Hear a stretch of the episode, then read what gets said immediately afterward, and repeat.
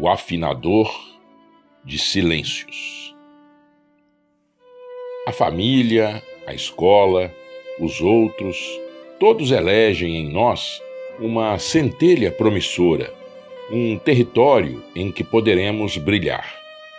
Uns nasceram para cantar, outros para dançar, outros nasceram simplesmente para serem outros. Eu nasci para estar calado. Minha única vocação é o silêncio. Foi meu pai que me explicou. Tenho inclinação para não falar, um talento para apurar silêncios. Escrevo bem, silêncios no plural. Sim, porque não há um único silêncio. E todo silêncio é música em estado de gravidez. Quando me viam parado e recatado no meu invisível recanto, eu não estava pasmado, estava desempenhado, de alma e corpo ocupados. Tecia os delicados fios com que se fabrica a quietude. Eu era um afinador de silêncios.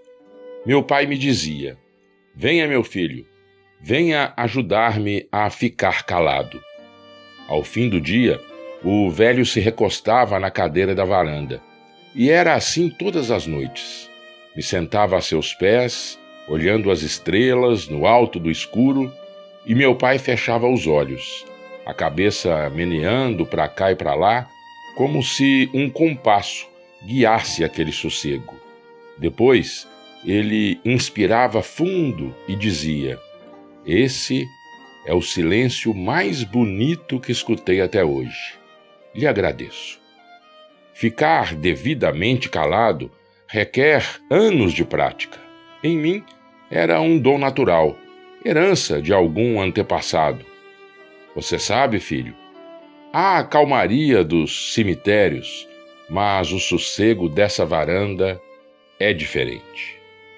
Meu pai a voz dele era tão discreta que parecia apenas uma outra variedade de silêncio.